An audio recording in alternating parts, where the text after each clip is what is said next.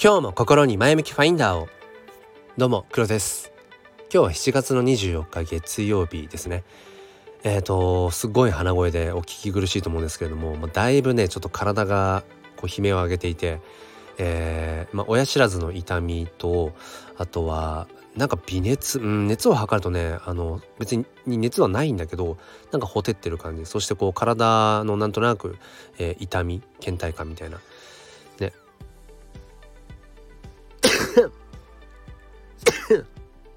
あごめんなさい。なんかまあ多分風邪でしょうね。うん夏風邪というのか。そう多分無理をしたるしてたからかなりねだいぶここ数日体に鞭を打ってたので。まあ限界を超えたんだろうっていうところでやっぱりこのフィジカルの、まあ、肉体っていうのかな限界がありますよね。まあ当たり前っちゃ当たり前なんだけど、まあ、ともするとこの、まあ、メタバースとか、まあ、仮想空間、うんまあ、NFT ブロックチェーンとかこうデジタルのもの、まあ、SNS もそうですよねそういったものにこう普段触れているとついつい忘れがちなんだけれどもそもそも僕らって、えー、制限の中限界の中で生きてるんですよね。限りある中で、まあ、この命も限りあるものの一つ一つというかまあ最たるものだと思うんですけどそう改めて今ねこの体が悲鳴を上げている中でそうそんなことを感じますね。フィジカルには限界があるっていう。でもねだからこそなんか僕ら人間人類っていうのはこれまでに、まあ、科学の進歩とかテクノロジーのなんか進化っていうものをきっとこう進めてきたんだろうなってことを思うんです。それはやっぱり僕ら人間が、うん、やっぱりある種肉体的にはな何ていうのかなこう、まあ、弱い存在ですよね。普通に大自然に、えー、丸裸で放り投げられたらもうすぐにねその野獣というかうんまあ他の生物に負けちゃいますよね。うん、っていうぐらいその僕らはまあ本当に小さく弱い人間弱い生き物存在。でもだからこそみんなでこう、うんまあ、いわゆるそのコミュニティというものを作って、えーまあ、それはあの家族とか、えー、その自治体とか、えー、国とかさまざ、まあ、あると思うんですけど、うん、そうして僕らは力を支え合って、うん、そしてえー、その科学とか、えー、テクノロジーとかそういったものを進化させていくことによって僕らはその言葉の発達もそうかもしれない、あのー、まあ、読み書き計算なんかもそうかもしれないけどそういった部分を、まあ、武器としてね手にしてきたんだろうななんてことを改めて、えー、思います。いやしかしね本当にねこのまあ毎度のことですけど健康を害した時って本当に健康ってあのー本当に素晴らしいことだなっていうのを思いますね。もうね今回はまだただ分かってはいたんですよね。まあ、約23週間前ぐらいからあのまあ、歯が痛いまあそれはもう親知らずだって原因は分かっていて、まあ、ずっとまあ言われてたんですよね。あのかかりつけの歯医者さんにも定期検診のたびにいやこの横向いてる親知らずこいつは絶対いたずらするからうん早めに抜いといた方がいいですよってでもね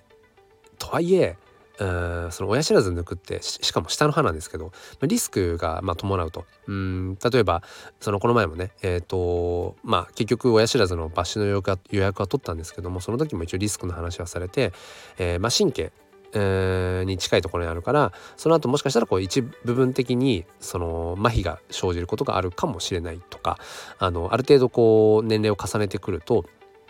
その何ていうのこの顎の骨とその親知らずの骨がこう癒着してきたりとかしているとその一部分その親知らずの根元のを残さないといけないかもしれないとか何かいろんなこうリスクを言われてそんなにビビらせないでよとか思いながらもただでさえもうこの世で一番苦手なものが歯医者なのでなんかね歯の痛みとか歯の治療無理なんですよね。なんかうんうまく耐えられないっていうか。麻酔が効きづらいんですよね。そなんでだろうな。なんか骨密度とかの関係もあるらしいんですけど、そう、とにかく、うん、まあ歯医者が苦手だということもあって、まあ後回し後回しにしてたんですよね。うん、別に痛みがあるわけでも困ってるわけでもないからと思って。そしたらここに来て、うん、まあ歯の痛みが生じて、もうこれは取るしかないなっていう。うん、ただ、あのー、先日ですね、金曜日土曜日か。だから2日、3日前か。えー、っと2日間ですねあの本業の仕事であるその小学校の教員として、えっと、林間学校が予定されてたんです。で割とその直前に結構こう痛みがこう症状として現れてでもその林間学校の直前に抜くことはちょっとやっぱり考えづらいしもうしょうがないから痛み止めを飲んでまあ、ずっとしのいでいて、まあ、それだけでもただでさええー、しんどかったんだけれどもその林間学校の2日間ですよね。やっぱり気を張った状態で、えー、自分の歯の痛みともこう戦いながら、うん、まあ何十人もの子どもたちのやっぱりこう安全とかそういうものをこう確保しながらうんで、まあ、付き添いで来てくださっている多くの先生方もこう何ていうのか統率を図ってっていう。自分でこれを言うのもねうんどうかなとも思うんですけど、まあ、かなりやっぱり精神的にもプレッシャーはあったんだろうなって思います。うん、本当に今年度4月ぐらいからずっとこのね、えー、まあ、キャンプ林間学校のために準備をしてきたりだとか、うん、本当に小学校行事の中で一番まあでかいですね子どもたちにとってはまあそれぐらい思い出に残るものだし、すごく尊い経験にはなるんだけれども教員側の負担を考えるとやっぱりね改めてうんなんかこうなんとかねこの教員の負担、うんまあ、メンタル面でも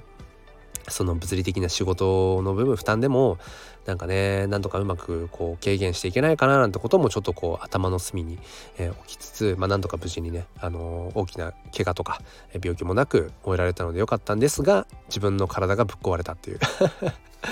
そうだからなんかその気合で乗り越える精神面でね精神が肉体を凌駕するなんていうようなこともあるけれどもやっぱりね結局この肉体ってうんあの限界があるそしてえーと、どんどんどんどんやっぱり衰えていくものだし、うん、いずれ朽ちていくものですよね。それはまあ本当に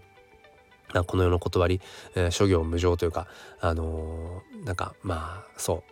必ずね形あるものはいずれ、えー、朽ちていくっていうなんかそういうねことをね なんかひしひしと感じていますね。まあ、だからこそ、うん、今自分がこう、うん、本業の仕事とか、えー、まあフィジカルのねこの日常生活の中とはまた別の自分の居場所としてのまあなんサードプレイスって言ったりもするのかな、うんまあ、その NFT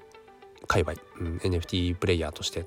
うんそっちのなんかこうつながりとかっていうものに心地よさを感じたりだとか自分のこう自己表現の、えー、拡張としてその NFT というものをねいろいろ今こう触れている中でだからこそそういうなんかデジタルのものにも惹かれるんだろうなっていう、結局このデジタルっていうのはその劣化することがないですよね。でさらに今自分が触れているそのブロックチェーンなんていうものは、えー、基本的に未来英語に残るとされている仕組みなわけでうんなんか今までになかったようなその価値ってものがそこに紐づいているとうんなんかそういうところに魅力を感じるのはおそらくこのフィジカルうんリアルワールドにはまあ要は限界その制限があるルールがあるわけですよね、うん、例えば人間は空を飛べないとか、えー、重力があるとか、えー、時間とともにだんだんだんだんやっぱりその経年劣化みたいなものがしてされていく。この人間の命ってものもエイジングがあると。うん。だからだからこそそういうデジタルなものにもこう憧れたいだとか魅力を感じるんだろうななんてことをね改めて思っています。ただこんなね真夏の暑いですね、毎日ね。えー、真夏のね、そしてちょっと微熱があるような中の、えそして痛みもこう伴いながらっていう中で、それでもやっぱりね、あの僕はその炎の写真からそのフェニックスフォトアートを作るのが好きなみたいで、こんなにもう真夏の微熱がありの暑苦しい中でその炎の写真をね、こういろいろといじくってフェニックスアートを作るというどんだけ暑苦しいんだっていうね、うん、この放送を撮っている収録スタジオである車の中も今もうだいぶもうサウナっぽくなってきたのでそろそろね、えー、終わりにしようかなと思うんですけれども。うん。皆さんどうかね。体には限界があります。当たり前だけど。なのでねちょっとその辺りこう自分の体にねこう耳を傾けつつどうしてもこう無理をしがちだと思います。あの仕事があったりだとか、えー、子育て、えー、家事があったりだとかねいろいろあると思うんですけれども。うん。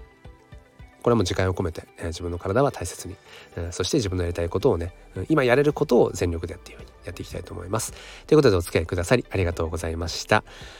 え、それでは皆さん今日も良い一日をお過ごしください。えー、いろいろありますが痛みもありますが それでも僕は、え、前をね、え、向いて生きていきたいなと思います。ということで心に前向きファインダーを。